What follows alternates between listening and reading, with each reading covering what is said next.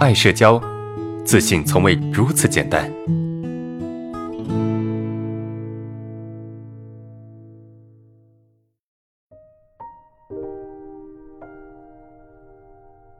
第二点，呃，老师面对强势的人怎么做自己？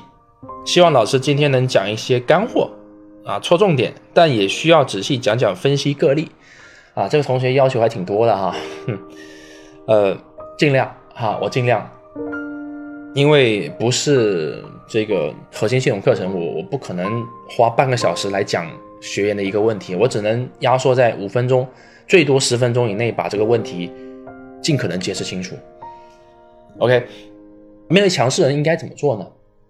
首先，你要知道这个强势的人啊，这个强势人他们为什么要强势？是你觉得他强势的，还是他本来就很强势？你得搞清楚这个问题。那么，面对强势的人应该怎么样去做自己呢？首先，强不强势跟做不做自己，它本质上没有太大的互相的影响。你要搞清楚这个问题啊，对方强不强势，跟你做不做自己。其实从本质上来讲，或者说从理论上来讲，是没有什么互相影响的。只要你能够去做自己，那么对方强不强势又有什么所谓呢？对不对？对方强势只不过是想逼迫你按照他认为对的方向去走，但是只要你觉得不对，那么你就可以不做啊，你可以不受逼迫的呀，是吧？那有这么一个强势的人，首先你不要把他觉得啊是一个多么大的问题。强势的人并不是说他真的很强大，因为真的很强大的人，他不需要用强势的方式去跟你沟通。啊，真正很强大的人，他会直接告诉你说：“哎，我们做什么比较好？”而那些强势人才会逼迫你去做一些你不愿意做的事情，这是有本质的区别的。所以不要觉得强势就等于强大啊！我们在抖音上面也发这么一个视频：强势不意味着强大，明白吗？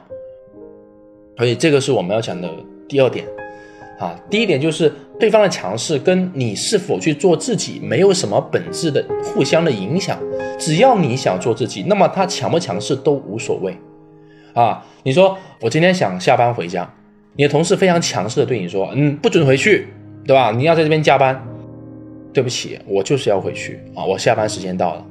当然这个例子可能不是那么生动哈，不是那么生动，但是你大概能够去明白。只要你敢去做这个事情，那么对方强不强势根本就不影响。那第二点呢？第二点就是所谓的强势，无非是对自己内心的不确认啊。就一个真正强势的人，或者是真正的强势，并不是一种逼迫，懂吗？真正的强势不是逼迫，真正的强势是沟通，懂吗？OK，好，这是第二点。那第三点呢？我们应该怎么样去做这件事情呢？应该怎么样去做自己呢？你要知道你是有权利的，你要给自己赋能，赋予自己权利。什么权利啊？就是我能做什么，我不能做什么。比如说，今天晚上我下班了，对吧？是属于我个人的时间。那么在我个人的时间里，我可以自由安排。朋友让我去吃火锅，我不想去。我可以不去吗？可以啊。你说，哎呀，我那个朋友很强势啊，他一直要我去吃火锅。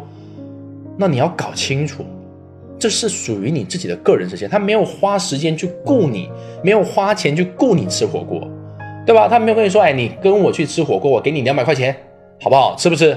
你答应了，OK，那么你就形成一个雇佣关系，是吧？这个时候你必须听他的安排，在合理的范围内。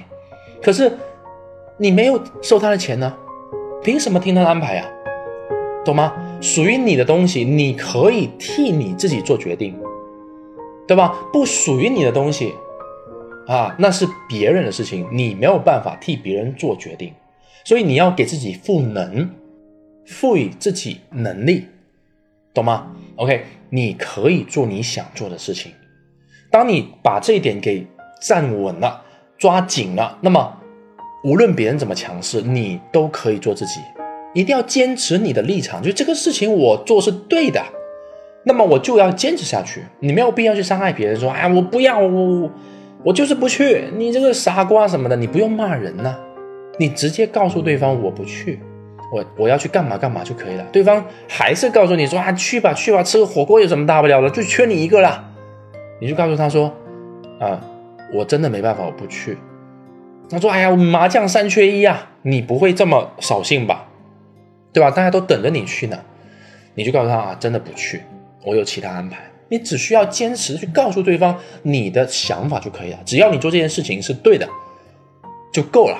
那么别人就开始会去尊重你，别人就开始会去认同你的选择，觉得哎，哦，原来你是有这种想法的。OK，我尊重你的想法。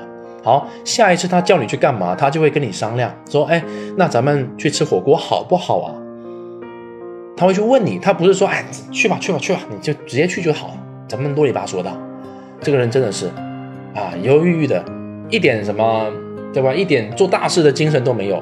就你去吃个火锅吧，你犹豫什么？不用就这样子的，你告诉他我不去，我想去或者我不去就够了，懂吗？当你把立场坚定给对方看的时候，对方会尊重你的。OK，这是我们的第二个问题。